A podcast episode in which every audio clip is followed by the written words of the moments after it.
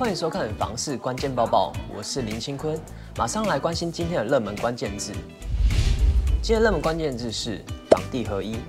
房市合一二点零政策于去年七月一号正式上路，而今年的重税案件也因此大幅增加。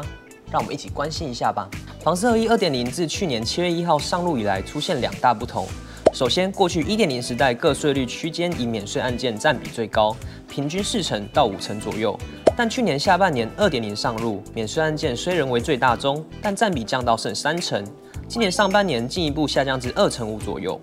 反观重税案件，一点零时代适用四十五趴者，平均仅占一至二成，但去年下半年起适用四十五趴者，成长至二十六趴以上。今年最新统计，上半年交易的五点八万件，有逾一点五万件超过二成七，以四十五趴最高税率课税，以超越免税案件比重，成为最大宗。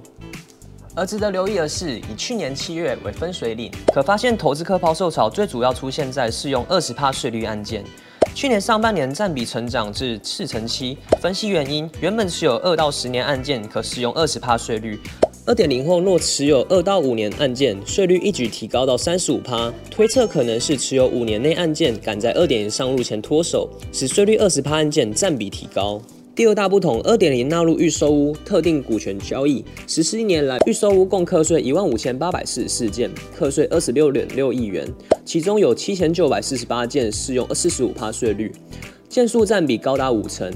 特定股权交易课税一百九十六件，课税六千八百六十万元。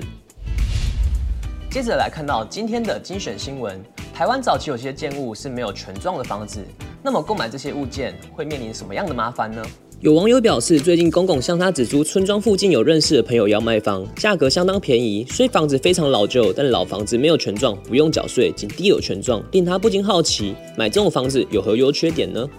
全球居不动产情报室总监陈秉成表示，有意购置未保存登记物件，显然着墨于避税低价，但若持续为没有产权的状态，并无助于资产增值性，多数银行也较难接受。即便装潢改建的富丽堂皇，市场接受度都不算高。建议持有方该登记就登记，免徒增困扰。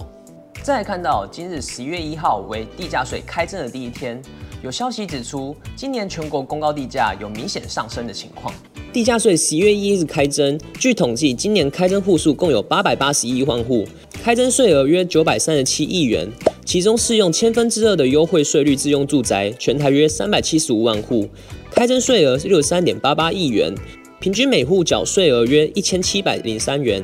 而财政部公告显示，今年全国公告地价较一百零九年调升约二点六八趴，又以新北市调幅五点七六趴最高。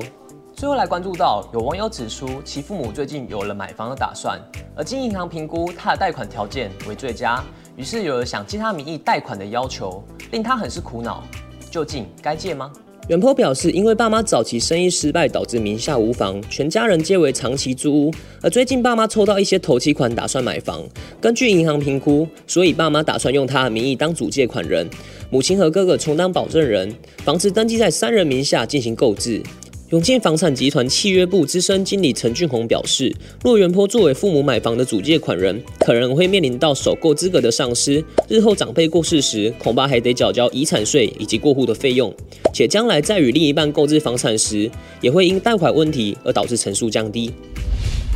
今天的买房卖房，我想问，有网友提问：若想买五百万元的中古屋，这类款需要多少较为合理呢？有网友对此回应：不一定哦，要看地的价值和屋子残值。曾遇过对方开价五百九十八万，银行却只给贷一百二十万，其余四百七十八万是自备款的经验。还有人给出普遍的基本公式，供原 po 参考：买价减建价金额乘以零点八，就等于自备款。若你喜欢今天的影片，请别忘按赞、分享并开启小铃铛。我们下次再见。